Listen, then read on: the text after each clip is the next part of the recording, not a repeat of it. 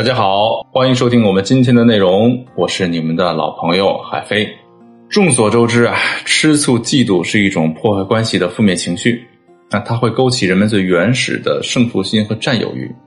因此啊，在实际指导过程中，我会帮学员进行情绪控制，以免他们在挽回目标的过程中，因为吃醋而采取一些不理智的行为。但是已知砒霜就是假之蜜糖。当我们产生嫉妒情绪之后啊，我们会更关注对方，同时进一步投入到关系当中。如果对方对我们表现吃醋呢，是不是修复关系就能变得更容易一些呢？答案是肯定的。可是呢，怎么做才能既保证积极效果，又把负面影响控制在合适的范围内呢？这就是我们今天要讲的内容。一起来看学员文文的案例。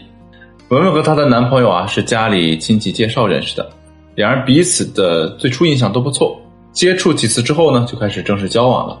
既然是相亲介绍，文文自然是抱着结婚的想法去的。因此啊，在发现男友喜欢泡夜店之后，她觉得非常苦恼。一方面，她知道酒吧里莺莺燕燕很多，而男友各方面条件呢都还不错。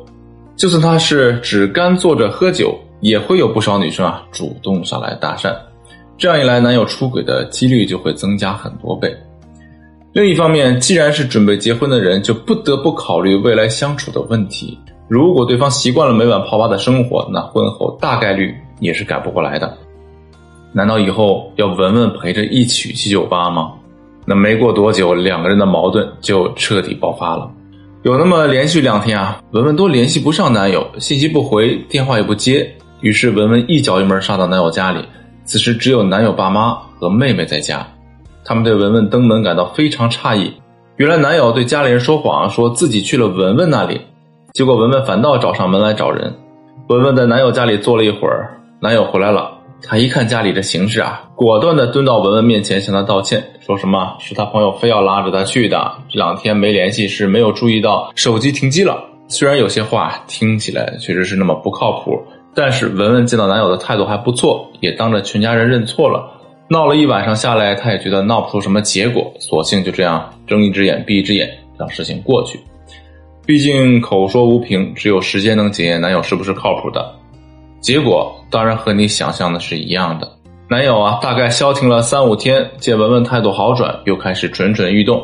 这次文文没有再直接冲男友发火，因为她知道吵架也解决不了问题，她找到了我们。希望想个办法收服她这个风一样的男朋友。我问文文，你以前泡吧吗？文文说也玩过，但是啊，那都是十几二十岁的时候，正式工作之后啊就不玩了，也觉得没有什么意思。我又问你跟男友透露过这些吗？文文说从来没有，毕竟啊都是很久以前的事情，以后也不打算再玩了。在了解完情况之后，我提出了我的建议。首先啊，文文要在最少十天之内只字不提男友泡吧的事情。也不要表达对泡吧的负面看法，偶尔呢可以透露一下自己想去玩儿，啊，不管对方什么反应都不接话，点到即止，啊，过几天呢再提一下。第二步呢是在男友玩的时候啊，文文可以约上自己的朋友啊或者是家人啊出去玩儿，啊，不能去男友去的地方，换一家最好隔得呃远一点。等男友发来信息聊天的时候啊，文文可以语音回复一下。啊，我在玩呢，晚点再聊。啊，越简单越好。如果对方追问在哪里玩，就大方的发个定位过去。啊，一般情况下，对方会直接冲过来找人。见面后呢，文文直接跟男友回家就好了。第三个呢，是选一个平常一定会见面的日子，比如周末这种。啊，文文主动告诉男友，今晚有朋友约了出去玩，就不陪他了，让他早点休息。之后文文就可以不搭理对方，一直到泡吧结束之后。再给对方发一条消息，表明自己已经回家了。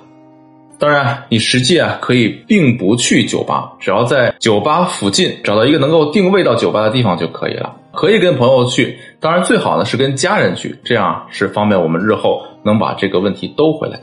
呃，听完我的建议啊，文文好像也觉得泡吧不合适啊。她说她厌倦了那的生活，一点都不想出去玩，也害怕呢男友担心。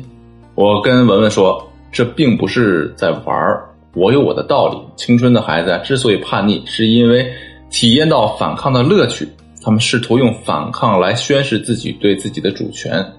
在以前的相处中啊，你不断的禁止对方的行为，这在一定程度上也强化了他的逆反心。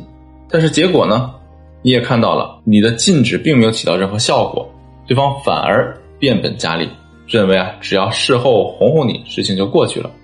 过去呢，他出去玩，你会担心他被别人拐走。那现在换成你出去玩呢？本来正常回家的你，突然过起了夜生活，他会不会猜想你变化的原因呢？第一步的意义在于啊，让对方知道你出去玩不是突发奇想，也不是一时冲动，中间有个酝酿的过渡的过程。这个过程呢，本身就很容易引起人遐想。第二步，为什么要找个离他远的酒吧呢？因为啊。要给他制造一种躲着他的错觉，为什么要躲着呢？啊，在他看来，很有可能这里面是有猫腻的意思，这也会勾起他对你的猜想和联想。为什么又要乖乖的回家呢？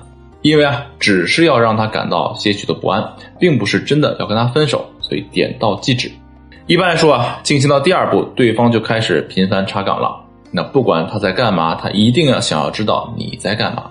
的主观想象能够帮助我们把他的猜疑、嫉妒和不安放大，这就是吃醋和嫉妒被挑起的直接表现。第三步，那为什么要推掉约会出去玩呢？这一步啊，其实是整个安排中最为重要的一步。拒绝他是在表明他在你这里啊不再是第一位的了。而有什么人会比她的男朋友更重要呢？这个时候啊，她的不安就被推到了顶点。如果他的情绪爆发，比如生气发火之类的，你就乖乖的推掉朋友和家人的这个约会，在家里陪周末，哄哄他，缓解一下两人紧张的气氛。如果他让你去了，你就开心的玩，再进一步的重复前面的步骤。但这种情况出现的几率啊很小，真正出现的话，你需要考虑一下你们俩是不是适合结婚了。听完我的分析呢，文文表示理解，后续呢也认真配合的执行。中间当然有一些意料之外的插曲，但基本上的计划百分之九十都是顺利实施的。结果是在文文执行到第二步的时候，男友就开始每天不定时的查岗，关系的主动权顺利的回到了文文的手中。在此之后，文文也没有再勉强自己单独出去跑了。最后的结局是，文文的男朋友真正意识到了文文对于他的重要性，也能感受到自己去酒吧。给文文造成的心理负担和负面的感受。这个时候，我让文文告诉男友，其实他之前都并没有去酒吧玩，而只是跟家人约在了酒吧附近的餐厅。总结下来啊，文文使用的方法最重要的有两个，第一个是以牙还牙，男友怎么做，文文就让他认为自己也是这么做的。当然要注意照顾对方的感受，避免对方真的暴走，或者设计一些环节是之后能够兜回来的。避免整个行动的失控。第二个是压制对方，通过拒绝对方的约会，暗示对方已经不再是在关系中的核心了，引发对方负面猜想。想象力啊是很可怕的东西，相信作为女人，你很能了解这一点。这类操作啊，难点就在于把握尺度，做的不到位呢，会达不到预期的效果。一个不小心呢，又容易走火，很容易把关系推到另外一个极端。如果你自己操作起来有些困难，那么你可以添加微信文姬零五五，文姬的全拼零五五，获得导师针对性的指导。好了，今天的内容就到这里，我们下期再见。